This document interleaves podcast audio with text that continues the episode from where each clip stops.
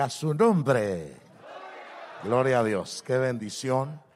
Realmente es una gran bendición estar en la casa del Señor este día lunes. Dios bendiga a todos los pastores que están con nosotros, ¿verdad? Y como ustedes saben, hoy es un día en la cual nuestro amado apóstol, ¿verdad? Trae una enseñanza ministerial. Y realmente para mí es una gran bendición. Yo creo que todos los de casa, ¿verdad? Es una gran bendición y un privilegio que Él esté con nosotros en esta tarde. Amén.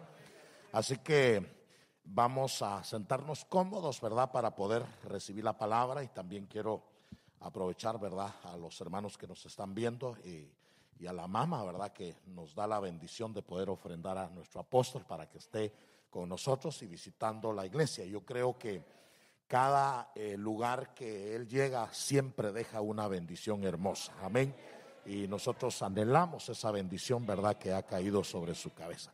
Amado apóstol y papá, mucho gusto de tenerlo aquí en casita, que también es su casa. Gracias, mil gracias.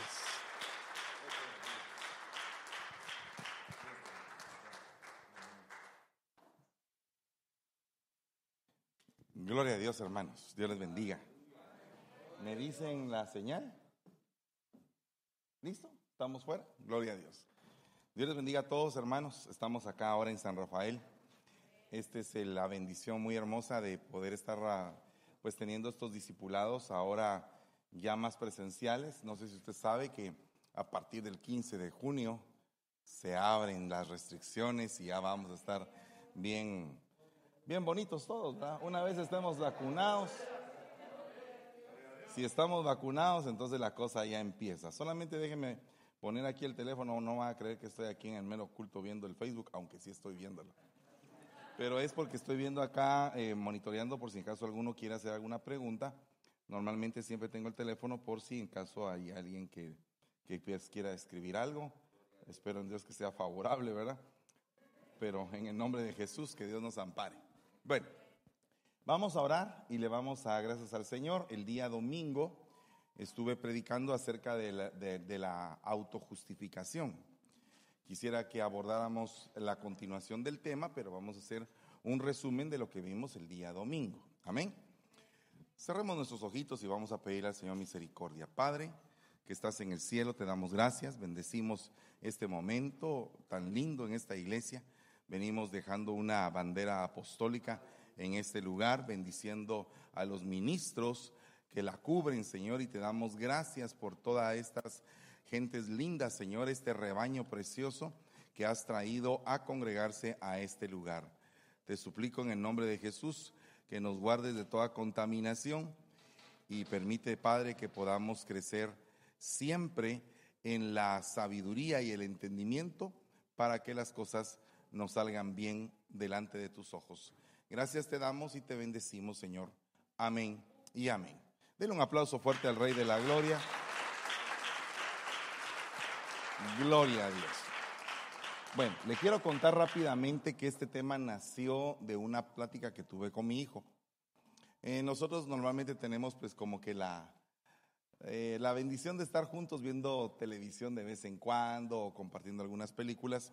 Y siempre estamos hablando de lo que continuamente dicen algunas películas porque creo que eh, el enemigo ha utilizado mucho a Hollywood y a los medios de comunicación para trasladar su información o la percepción de cómo él quiere que el mundo piense. Porque si usted se da cuenta, cada uno de nosotros somos un rebaño y el rebaño regularmente tiene la costumbre de ser conducido. Entonces, dependiendo a dónde se lleve al rebaño, así el rebaño va a llegar. Puede ser que el rebaño sea conducido a un precipicio y se despeñe todo o puede hacer que el rebaño sea conducido a lugares de delicados pastos y definitivamente ahí es donde los pastores tenemos que conducir a la gente en este tiempo. O sea que definitivamente como ministros tenemos que tener un entendimiento que sobrepasa al entendimiento de la información que da el mundo. Vea ese, ese punto porque es algo muy importante. O sea, lo que le debemos hacer es tener el conocimiento y los pensamientos del santo. Pero ¿cómo los vamos a tener si el mismo Señor dice, sus pensamientos no son mis pensamientos y sus caminos no son mis caminos? Entonces necesitamos un guía. Y ese guía lo dejó el Señor, que es el Espíritu Santo, para que nos guíe a toda verdad. Amén, o sea, para que no nos desviemos. Entonces, por eso es que los ministros del último tiempo tenemos que ser ministros del Espíritu para que conforme a la guianza del Espíritu llevemos al rebaño a lugares de delicados pastos. Amén. Eh, tuve la oportunidad de ir a un lugar donde, en una cumbre donde había un rebaño con 50 ovejas y me puse a hacer 30 programas de lo que hacen las ovejas. Y la realidad es que me sorprendí de, de la gran similitud que tiene el rebaño de la iglesia con el rebaño literal. Son, pero, pero realmente son similares en gran manera. ¿Verdad? Yo cuando llegué allá y vi a los corderitos, le vi la cara de algunos de ustedes. ¿Verdad? Eso es seguro. Y, yo dije, este se parece, ¿a qué se parece? Porque la realidad es que muy parecidos, muy parecidos. Entonces, la realidad es que fue una experiencia muy hermosa que cuando bajé de ese lugar, ahí sí que como Moisés bajé del monte, ¿verdad? Entonces, definitivamente yo traía una experiencia nueva en el Señor que la hemos estado tratando de compartir y que después de, esta, de este programa va a estar saliendo el video, entre programa y programa, el nuevo video de las ovejitas. Este, este video habla de la desparasitada de las ovejas. Entonces es algo sumamente importante porque la oveja tiene, tiene parásitos cada 21 días. Cada 21 días genera parásitos, o sea que cada 21 días hay que desparasitarla. Y es algo bien, bien matemático, porque si uno no la desparasita, esos parásitos dejan larvas y las larvas crecen y pues empiezan a destruir a la oveja por dentro. Hay cosas que yo me, di cuenta de que, de que mm, son realmente muy, muy importantes. Una de ellas, que tal vez fue la que más me impactó, es que la oveja nunca debe de comer carne. Jamás. Si come carne la oveja por algún motivo, inmediatamente se le atora todo el aparato digestivo, se le paraliza inmediatamente y empieza a inflarse hasta que en algunos casos se muere. Entonces esto significa que nosotros como hijos de Dios no debemos de tener tratos con la carne, con los apetitos de la carne, porque si no nos podemos morir. Entonces, tomando en cuenta todo esto, estábamos platicando con mi hijo acerca de la película El Guasón y de otras películas. Bendito sea Dios, no la vimos, pero, eh, pero sí em, nos enteramos de cómo es que fue hecha la película. Y el resumen de esta película y de algunas otras como Maléfica, como Cruella, son películas donde el malo tiene por qué ser malo. O sea que no era malo en un principio. Ah, de cuentas, no era malo en un principio, pero en el camino se volvió malo. Y entonces e, este hombre, estas mujeres y así sucesivamente, resulta que son el producto de un mundo que está eh, contaminado hasta el extremo y que ese mundo contaminado, como es una matriz, produce hijos. Porque acuérdense que dice la Biblia que eh, el, el sembrador salió a sembrar la buena semilla, pero había una parte de la semilla que era una parte de la tierra que era mala y una parte de la tierra que era buena, aunque la semilla siempre era buena, no fructificaba en tierra mala. Por lo tanto, ¿qué es lo que fructifica en tierra mala? ¿Verdad? ¿Qué es lo que, cuál sería eh, lo que se produce en la tierra mala? ¿Verdad? Bueno, si ustedes se dan cuenta, se producen cardos, se producen espinos, se produce todo tipo de planta que realmente eh, no es una planta pues precisamente muy útil. Entonces esto me da a entender a mí que el enemigo anda buscando tierra buena y tierra mala también para sembrar. Porque así como el sembrador sembró en tierra mala y en tierra buena, también el enemigo va a sembrar en tierra mala y en tierra buena su semilla. ¿Por qué? Porque dice la Biblia que así como hay hijos de Dios, también hay hijos del diablo. Entonces, si hay hijos es porque el diablo tiene poder para engendrar. ¿verdad? Entonces, definitivamente nosotros estamos viviendo un tiempo, una sociedad donde como que se está justificando la maldad. Como quien dice, esto está pasando por tal cosa. Y no cabe duda que eso puede ser cierto, pero ahora eso que está pasando socialmente traduzcámoslo a la familia. Supongamos que hay un problema familiar entre esposo y esposa, ella le grita a él, lo insulta, le vitupera y él le da un cuentazo. Entonces llegan los dos con el pastor. Entonces a la hora que están con el pastor, el, eh, el hombre dice, ¿sabe qué es lo que pasa? Lo que sucede es que ella me insultó, me insultó, me insultó y se ganó su trompada. ¿Verdad? Y entonces es como que viene y entonces él no se siente tan culpable, porque se siente al contrario, hasta víctima, y que su reacción fue como que, que bueno, ley de causa y efecto, ¿verdad? Y entonces así sucesivamente la gente empieza a decir, no, es que yo peco por tal cosa, es que yo peco por tal otra, es que yo no hago esto por aquello, yo no hago aquí por allá. Por ejemplo, Muchos dicen, yo no voy a diezmar porque no quiero que los pastores se vuelvan millonarios. ¿Verdad? ¿Ha oído ustedes? Bueno. Entonces, dejan de recibir ellos bendición por causa de algunos que no han hecho lo correcto. ¿Se da usted cuenta? Pero entonces ahora, ¿quién tiene la culpa? Bueno, delante de Dios el que puso la piedra de tropiezo tiene la culpa. Pero también se va a arreglar con aquel que actuó mal. Porque la Biblia le demanda a uno actuar bien independientemente de que los demás actúen mal con uno. Porque esa fue la marca que puso Jesús en la cruz. La marca que puso Jesús en la cruz no fue hacer bajar a un par de ángeles que destruyeran a todo Jerusalén y que un par de ángeles lo hubieran hecho fácilmente. Pero no, sino que él se dejó, lo clavaron, lo insultaron, lo, lo golpearon y ya ahí a casi moribundo, dice, dice él mismo. Padre, perdónalos, porque ellos no saben lo que hacen. Luego, Esteban, el primer mártir de la iglesia, les está hablando a todos y les está diciendo sus verdades. Entonces vienen y lo quieren apedrear y él, y él antes les dice, Padre, no les tomes en cuenta este pecado. Ahora yo me pongo a pensar, ¿qué tan así es la iglesia de este tiempo? Va, dejémoslo en la iglesia. Quitemos a la iglesia. Miremos a los ministros. ¿Será que nosotros como ministros tendremos esa actitud? Que si nos hacen algo malo, estamos correspondiendo con el bien. Entonces, yo creo que hace unos días mi apóstol decía, tenemos que luchar por una unidad.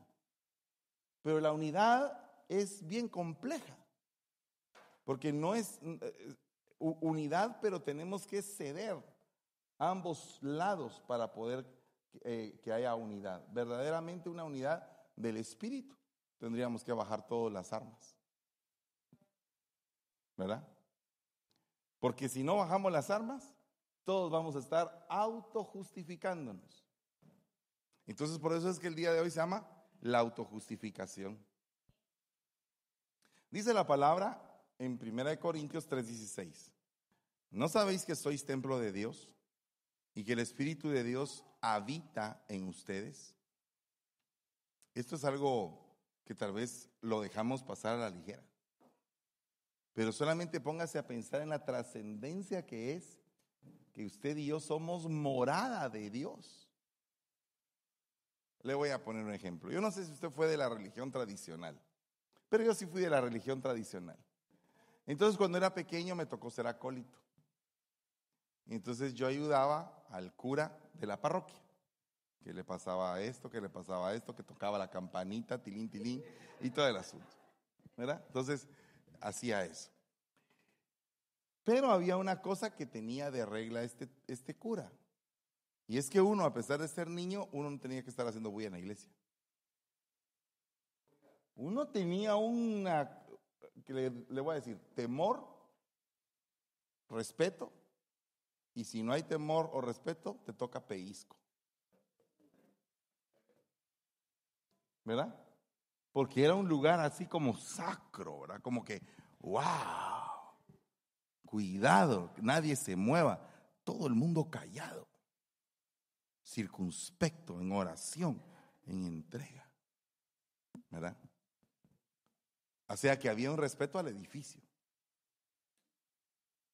Pero aquí no es el respeto al edificio.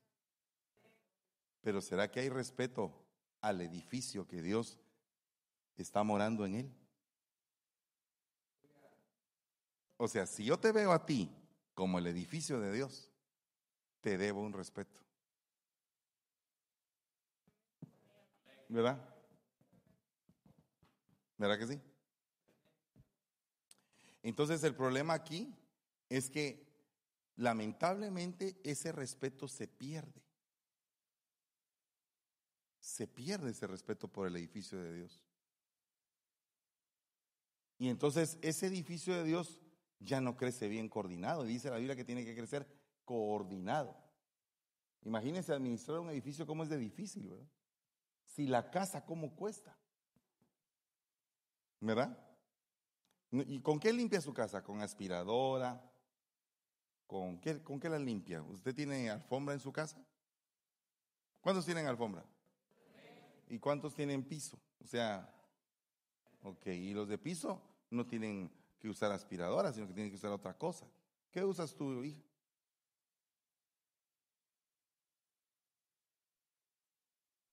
Escoba y trapeador. Pero allá en Guate, algunos no teníamos piso. Entonces, puro huacal de agua, la escoba y para que no se levante el polvo. ¿Verdad? Pero todo necesita una coordinación. ¿Verdad que necesita una coordinación? Ahora imagínense si nosotros en la iglesia no podemos vivir coordinadamente. Y nos estamos justificando todos por los problemas que tenemos. ¿Verdad? Vaya, recuérdese aquel versículo donde está aquel fariseo que dice, Señor, te doy gracias que no soy como ese. ¿Verdad? Y dice que él salió rechazado. Y el otro le empezó a decir, Señor, sé propicio, porque soy un hombre pecador. Si alguno destruye el templo de Dios, Dios lo destruirá a él, porque el templo de Dios es santo. Y eso es lo que vosotros sois. Vale. Entonces esto, cuando alguien le preguntaba a uno hace 30 años, mira, ¿no me dice la Biblia que no tenés que fumar? Entonces uno se iba a este versículo. Vos sos templo y morada de Dios. No podés destruir el templo que Dios está haciendo en tu vida. Así que no estés contaminándolo con el cigarro. Le decían a uno, ¿verdad? Pero ahora, ¿qué pasa si de repente te levantas en contra de un hermano que es templo de Dios? ¿Qué pasa si ese hermano, por culpa tuya, se va de la iglesia? Eso ya es más delicado. Porque entonces nosotros tendríamos que cuidar al hermano que es templo de Dios. Ah, pero este de templo de Dios no tiene nada, hermano. Diría alguien por ahí. ¿Qué templo de Dios va a ser ese hermano? Ese no es templo de Dios. ¿Verdad? Pero el que no sea templo de Dios, el que él no sea el templo de Dios, no te excusa a ti de que tú no tengas un trato espiritual, porque tú sí lo eres. Entonces, si él no lo es, tú sí lo eres. Por eso es que ahí es donde se cumple que la mujer que es santa, santifica al marido que es inconverso, con su testimonio. Y el marido santo santifica a la mujer cuando la mujer es inconversa. ¿Qué, qué, se puede decir de esto? Que cuando una persona le entrega a otra con el amor, con el equilibrio, la sabiduría, la prudencia y todo lo que Dios nos quiere entregar, entonces nuestra vida cambia. Porque empezamos a dar un testimonio que nos permite a nosotros ser de bendición y a la vez eh, dar un testimonio de que Cristo mora en nosotros. pero entonces aquí dice, nadie se engaña a sí mismo. ¿Usted se ha creído alguna vez una su propia mentira?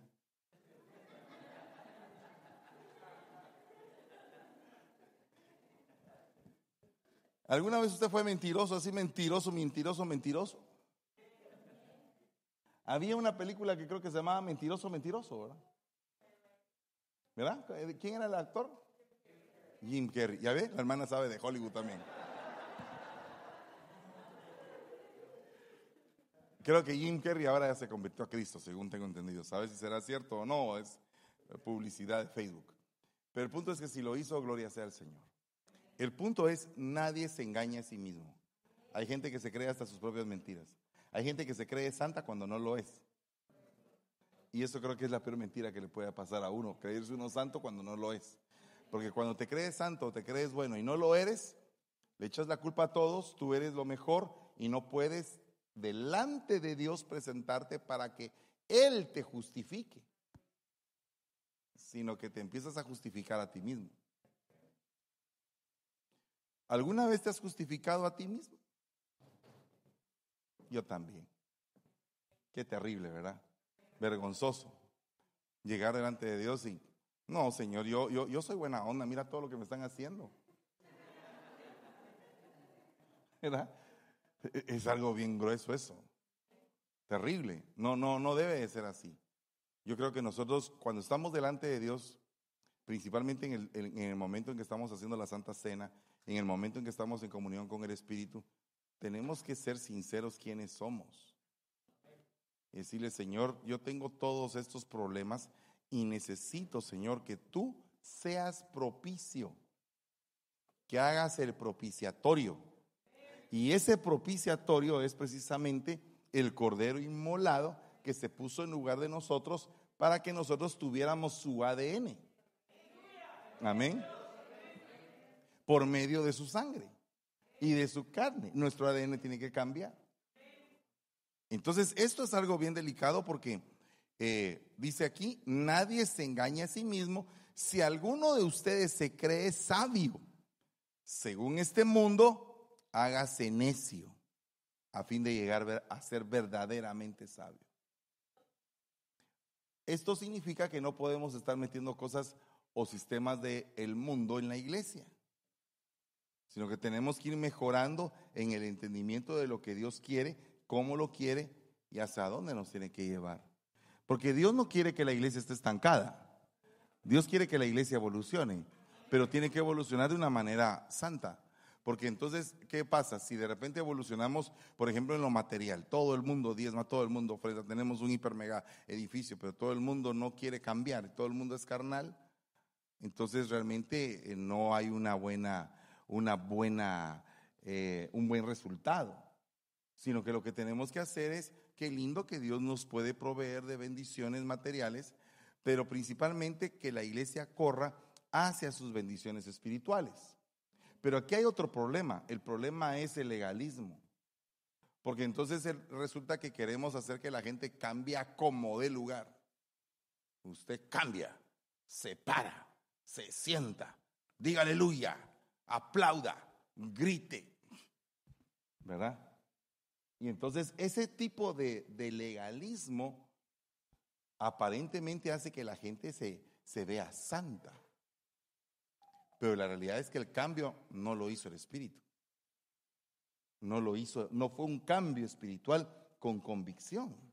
Porque cuando Dios te habla y te dice, sabes, esto tengo contra ti, has dejado tu primer amor. Al Dios mío, Señor Jesús, ten misericordia. Mira, ayúdanos. Pero eso es un trato contigo que se da a través de la palabra.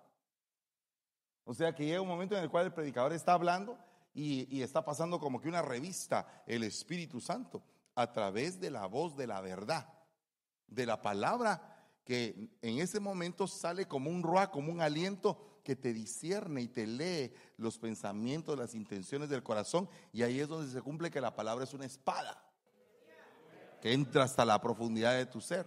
Cuando viene de Dios esa palabra, tú empiezas a generar cambios. Pero puede ser que tu esposo por años haya querido que tú cambies y no hubo modo. ¿Verdad? Sí, porque mire, no sé si a usted, usted sabe que nos cuesta cambiar. Hay mañas tan terribles. Como decía el hermano Otto, el demonio se fue, pero la maña se quedó, decía él.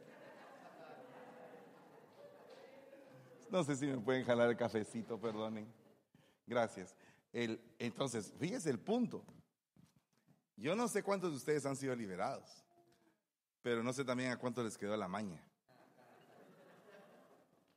¿Verdad? Porque nos acostumbramos tanto a esa mala manera de vivir que, que se nos pega, se nos vuelve costumbre. Y después se la trasladamos a nuestros hijos. ¿Verdad? Vea este versículo. Porque por tus palabras serás justificado y por tus palabras serás condenado. Eso está en Mateo 12:37. Por tus palabras serás justificado y por tus palabras serás condenado. Entonces yo creo que parte de la justificación está muy ligada a lo que normalmente hablamos. ¿Cuántos dicen amén a eso? ¿De qué hablas? ¿De qué hablas aquí en la iglesia? Acuérdense que ya dentro de poco nos van a quitar la mascarilla. ¿Verdad? Ya dentro de poco ya fuera mascarilla.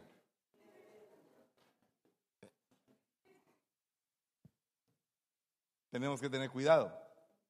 Puede venir un tiempo peligroso. Porque acuérdense que cuando la gente ha estado atada y de repente, ¡pum!, se siente libre, ¿qué es lo que pasa? ¿Verdad? ¿No le ha pasado a usted que ahora que va a los restaurantes, los restaurantes están llenos?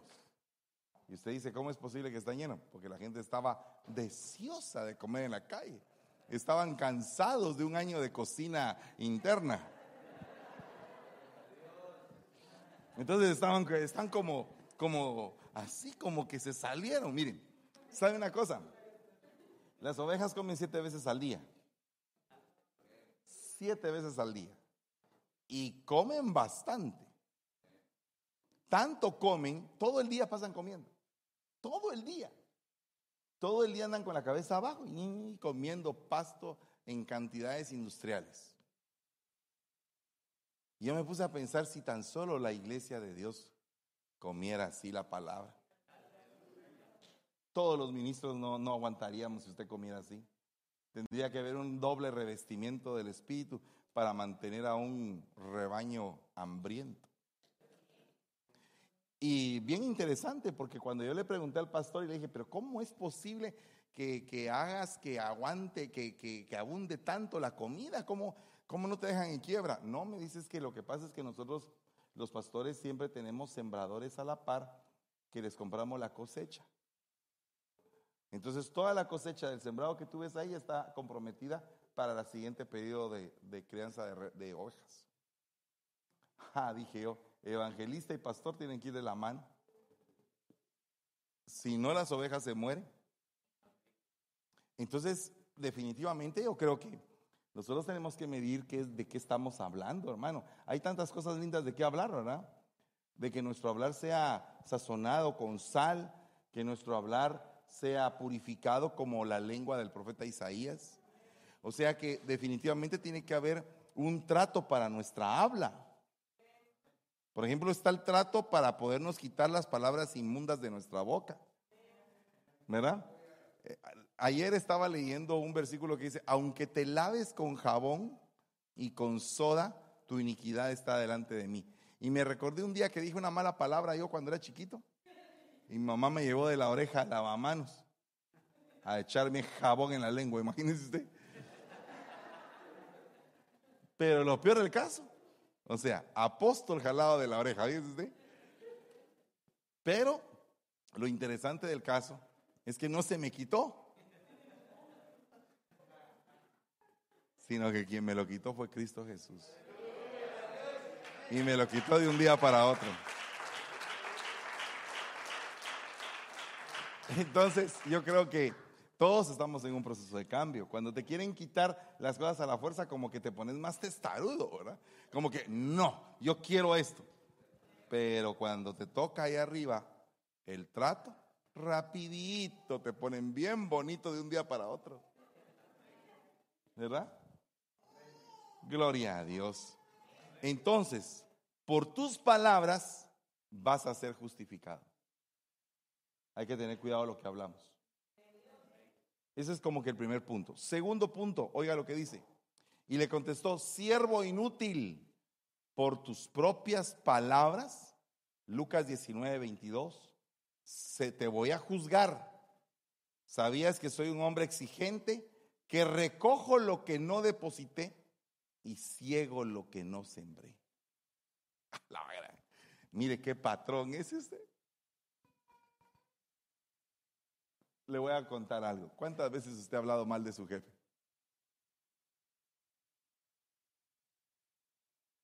Nadie ha hablado mal de su jefe. ¡Wow! estoy aquí en la, en la congregación de los santos. Gloria a Dios. Pero en otra congregación, así X, en otro lugar, alguien está hablando de su autoridad, de su jefe. Y el jefe mismo se reconoce a sí mismo que él es bien duro. Porque él dice, ¿sabías que yo soy un hombre exigente?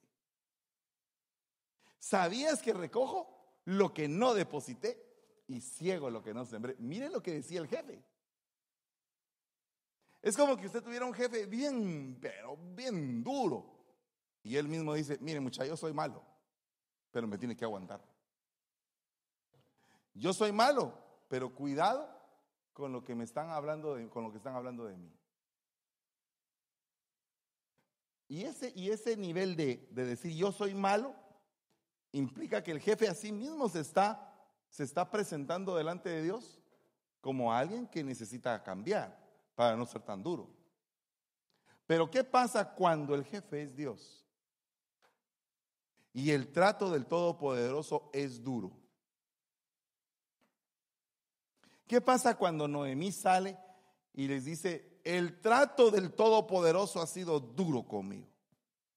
Por eso ya no me llamen Noemí, sino que llamen Mara, porque el trato ha sido duro. Ah, miren, hermanos, yo conozco pastores que son duros. Duros, hermano. ¡Hala, qué tremendo! Yo no sé cómo hacen para que la gente los aguante. Porque yo apenas les hago, ah", y a la gente se va a la iglesia.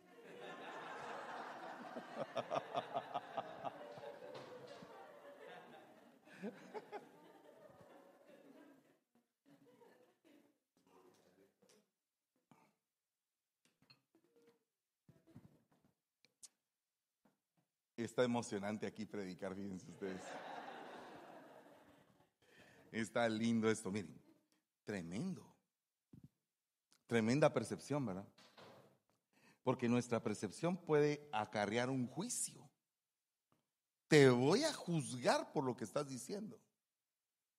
Porque tú sabías que yo así era. Entonces, ¿para qué estás hablando? ¿Para qué estás renegando si tú sabías que yo así era? Esa está como aquella hermanita que llegó con el pastor y mire, pastor, mire que el hombre que me tocó. No, el hombre que tú escogiste. No, mire que el hombre que no me da, que no me da de comer, tú sabías que no trabajaba. Eh,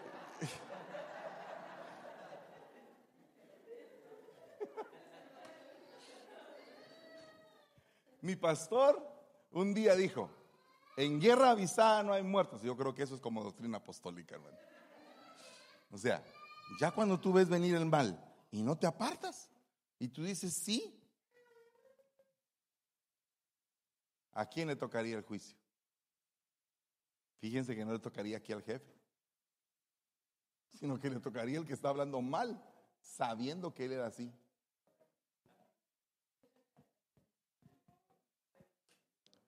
Delicado eso, ¿verdad? Miren, yo siento como que la palabra está entrando así como para todos, así. Dios mío, ¿qué estamos diciendo, Señor? Ayúdanos, Padre. ¿Verdad? Por tus propias palabras te voy a juzgar. Pero oiga lo que dice antes, siervo inútil. O sea que no era oveja, era siervo. Entonces, ¿cuántos siervos hay que hablan mal de su cobertura? Siervos.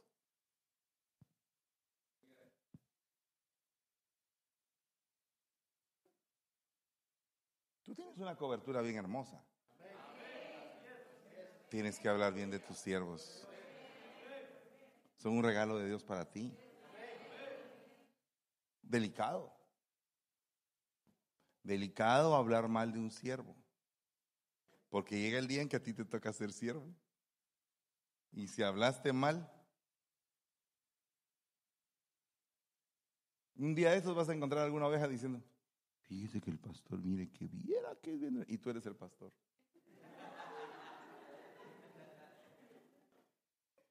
Y cuando las ovejas han hablado mal de mí, yo, Señor, por favor, ayúdame. He, he levantado una palabra en contra de mi padre. Me he expresado mal de él. ¿Será que esto es producto de lo que yo he hecho? Porque de qué sirve que estemos hablando de tanta liberación espiritual si no comprendemos lo, más básico que es la cobertura.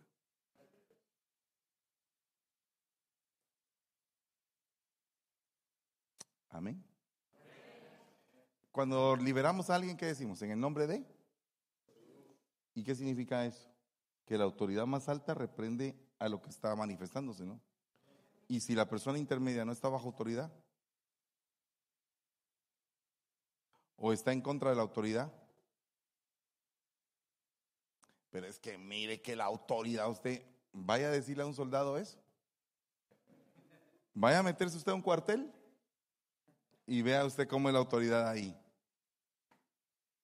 Ahí no están preguntando si el general sabe, si no sabe, si tiene cara de inteligente, si es inteligente o no es inteligente.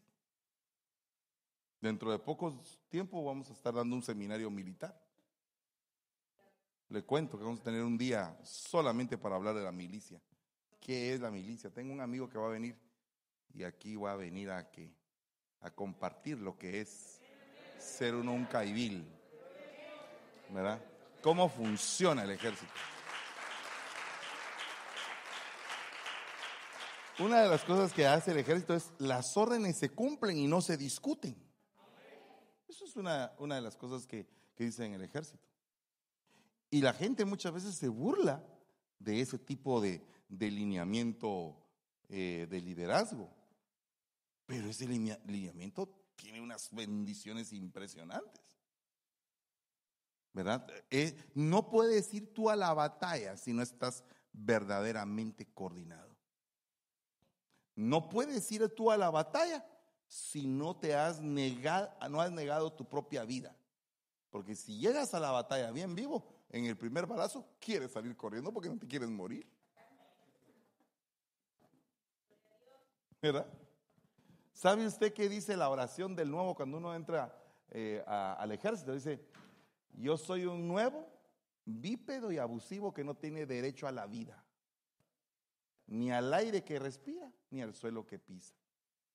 Esa es la oración de la persona que entra al ejército. La oración del nuevo. Entonces, alguien dirá, no tiene derecho a la vida. Eso es un principio de negación. Porque tú no podrías ir a una batalla donde sabes que está en juego tu vida si tú no has entregado tu vida antes. Porque el que valora su vida, la perderá. Y el que desecha su vida, la ganará. Es un principio bíblico, pero que está inmerso dentro de la doctrina del ejército. En cambio, en la iglesia hay un montón de vivos.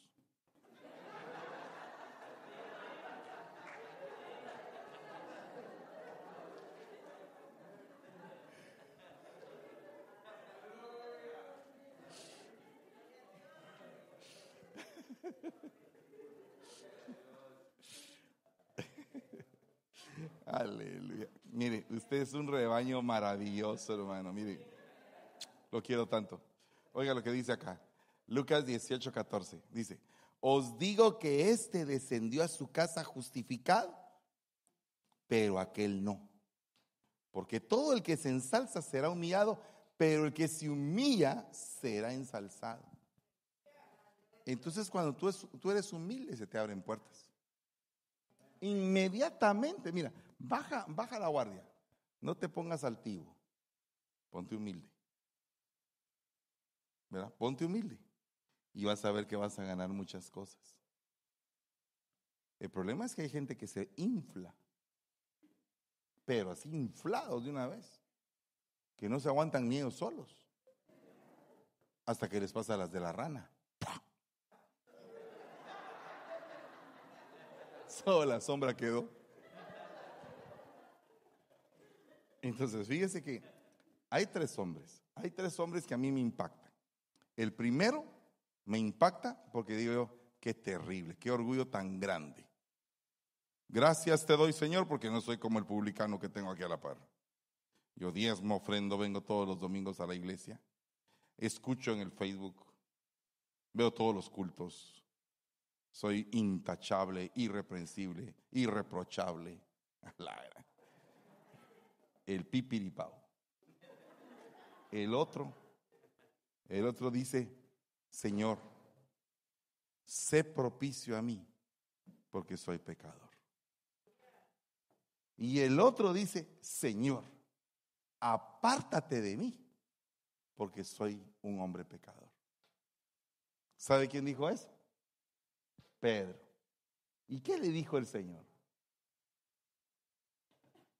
¿Qué le dijo a Pedro cuando, cuando le dijo, Pedro, apártate de mí?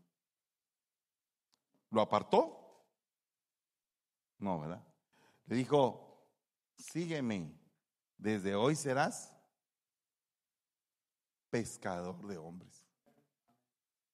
Ah, vaya. ¿Y por qué es que cuando viene aquí alguien a la iglesia y el hermano Belí dice, eh, ¿cómo estás, mijito? Mire, yo no quiero saber nada de Dios, pero mire aquí porque mire que no sé qué, mire que no sé, algo me hizo que entrara. Venite, venite. Eh, no sé si tiene algo que puedo hacer. Ponete a cuidar carros.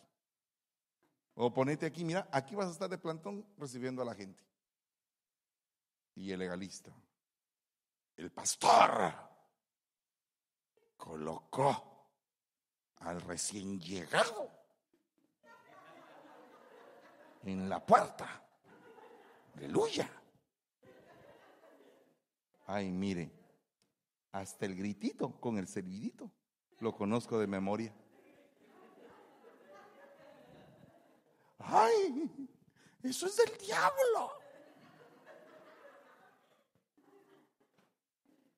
Pero eso sí, cuando van a Disney, ese mismo hermano que estaciona su carro en Disney y se acerca así como que un pandillero quiere que le cuide su carro, don. Amén, amén, amén. Dice. Y le suelta, mi amor, le voy a dar 50 dólares para que no me quiebre el carro. Ah. Ah, qué tremendo, ¿verdad? No queremos razonar que la iglesia es un lugar donde viene lo peor. Usted y yo somos lo peor. Dios es el mejor. Dios nos cambió y nos sacó de las tinieblas a su luz admirable. Nos sacó del lodo cenagoso. Nos sacó del desierto. Nos sacó del foso de la desesperación. Entonces, Él es el que se merece la gloria. Él lo que quiere es que nosotros tengamos por lo menos un destello de ese precioso corazón que Él tiene. Para poder fijarse en el necesitado y no ser tan legalistas.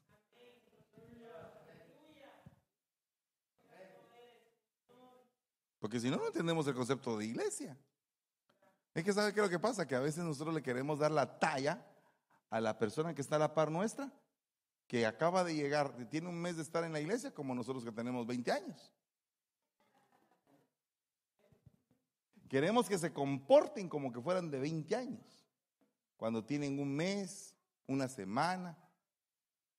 Mire, cuando estaba en el rebaño, sucedió que habían tres corderos que acababan de nacer, había, hacía tres días antes, y tenían todavía el cordón umbilical. Entonces, ese día no les dimos mucho de comer por cuestiones de la filmación. Entonces uno de los corderitos estaba deshidratado porque no le habían dado leche. No sé si usted sabía que la leche de oveja es la, leche de mejor clase que hay, pero no se vende porque la oveja solamente da leche para su corderito, no para, no para negocio. Y eso esa es otra lección.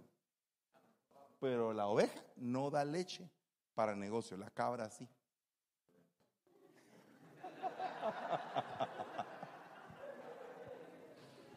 O sea que cuando, cuando hay multitud de cabras tiene que abundar la doctrina para que la cabra pase a ser oveja. ¿Verdad? Pero la oveja solamente tiene leche para un cordero. Entonces este corderito, como la mamá no había comido, entonces el corderito estaba como que necesitado de agua. Y fíjese que inmediatamente el cordero se fue a poner a la par de una roca. Y ahí se acostó y con su carita eh, cabizbaja. Entonces inmediatamente yo les dije, miren qué tiene ese cordero. Se está deshidratando, dijo la veterinaria. Entonces llevaron agua y le empezaron a dar gotas de agua. Mira hermano, a los cinco minutos ese animal estaba brincando y saltando literalmente. Dije yo, Padre Santo, si tan solo así reaccionaran las almas cuando reciben el mensaje de la palabra y salieran saltando de la iglesia, ¿no? Que a veces salen peleando.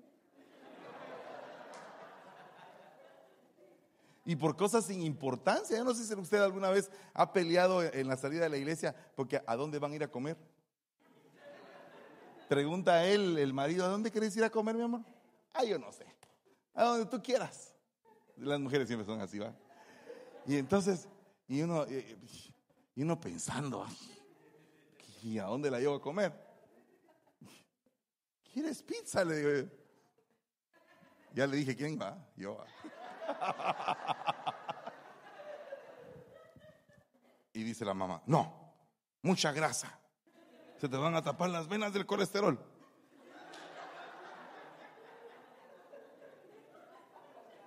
¿Ok? Eh,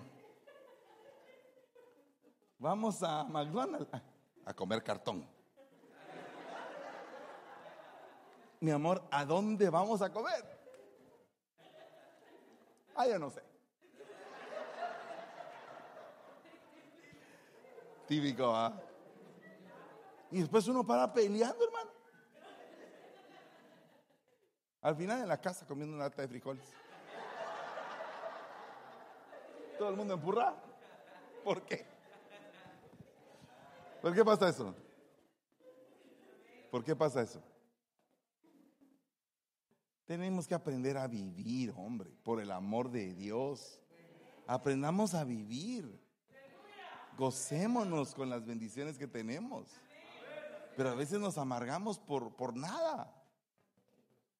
Dios mío, qué bendición. Dice Romanos 2.1. ¿Cuántos están aprendiendo lo de la justificación bien? Por lo cual no tienes excusa, oh hombre, quien quiera que seas, tú que juzgas, pues al juzgar a otro, a ti mismo te condenas, porque tú que juzgas practicas las mismas cosas. Cuidado, por eso los ministros no tenemos que darnos la gloria a nosotros. Si nosotros, al igual que ustedes, estamos en un proceso de cambio. Porque si no, entonces, ¿en qué vamos a parar? Nosotros vamos creciendo también, estamos luchando nosotros contra nuestras mismas, nuestros mismos problemas por el poder del Señor. Por eso es que el rebaño tiene que ser entendido. ¿Qué dijo Pablo? Aprended de mí lo que yo he aprendido de Cristo. Como quien dice, lo malo que me vean no lo estén copiando. Eh, amén. O sea, ah, entonces, ¿para qué necesito pastor? No esté diciendo eso, sí necesita pastor. Porque de alguna manera nosotros ya hemos madurado y hemos recorrido el doble de lo que usted ha recorrido. Pero no significa que seamos perfectos, porque el mismo Pablo dijo, no pretendo haberlo alcanzado ya, pero me estoy esforzando. Quiero dar lo mejor y quiero dar lo mejor al rebaño. Entonces tú no estés pidiendo perfección, sino que pide un corazón humilde que delante del Señor se postre, diciendo, Señor, yo necesito, como Salomón, de sabiduría para gobernar a este pueblo tan grande. ¿De qué me sirve a mí un montón de riqueza y metido en un palacio y todo el pueblo perdiéndose? Claro que ese fue el principio de Salomón, ¿verdad? Entonces nosotros tenemos que ser cuidadosos con esto. No estés juzgando, porque es diferente el pecado de tus hijos al pecado del hijo de otro. Cuando es el pecado del hijo del otro, uy, ese hermano tiene un hijo drogadicto, pero cuando es mi hijo, ay, mi hijo tiene errores, hermano. No, restauremos a los muchachos atraigamos los que se sientan contentos en la iglesia y aquí van avanzando y todo y cuando de repente encienden, el Señor los toca. ¿Sabe usted, perdóneme, ya se me está yendo el tiempo, pero sabe usted que cuando me tocó el departamento de teatro se me fue toda la gente? Llegué al departamento y el hermano que llegó me dijo, bueno, debut y despedida porque me voy. Y se fue. Y nos, nada, se quedó.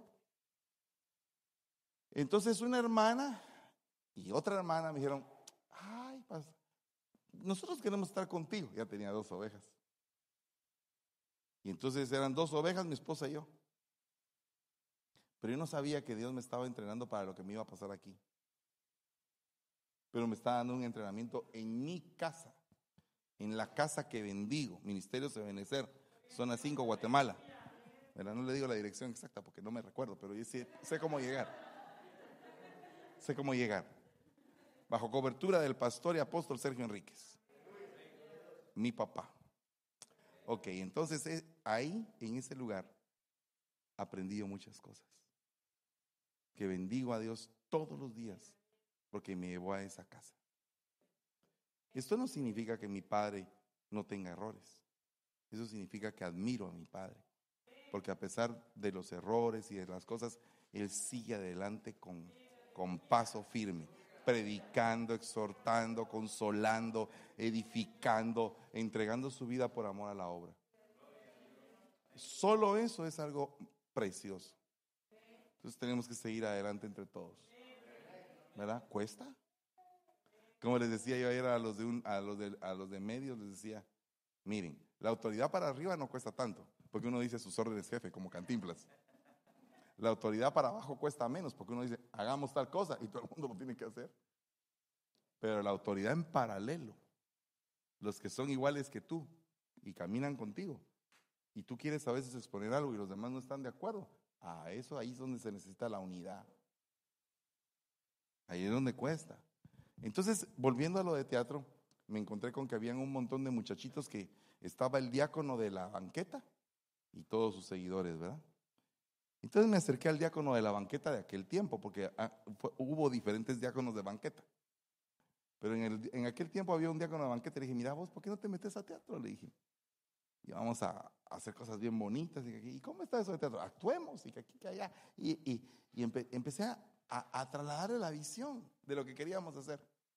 Y el muchacho, como era un líder, se jaló a ella un montón. Al rato teníamos un montón de jóvenes dinámicos que en algún momento, según algunos, no servían, pero que ahora uno de ellos es, es ah, pastor en Monterrey. Había otro que está en, un buen trabajo y así. Esos muchachos fueron salvados. ¿Me entiende? Entonces, ¿qué fue lo que pasó? Se dio un impacto espiritual. Tú necesitas, en lugar de estar juzgando a la gente, mejor impactalos espiritualmente. Amén. Oramos. Padre que estás en el cielo, te damos gracias, Señor. Bendecimos este momento tan glorioso de estar todos juntos en armonía. Te ruego en el nombre de Jesús que nos guardes, nos santifiques y que permitas que esta palabra entre a nosotros en el nombre de Jesús. Gracias te damos y te bendecimos, Señor. Amén y amén. Hermanos que nos están viendo en las redes, Dios les bendiga. En media hora exacta estamos empezando nuestro estudio de pastores. En, en, el interim usted va a estar viendo un tema del rebaño, de la vida en el rebaño que se llama Desparasitando a las ovejas. Que Dios les bendiga a todos.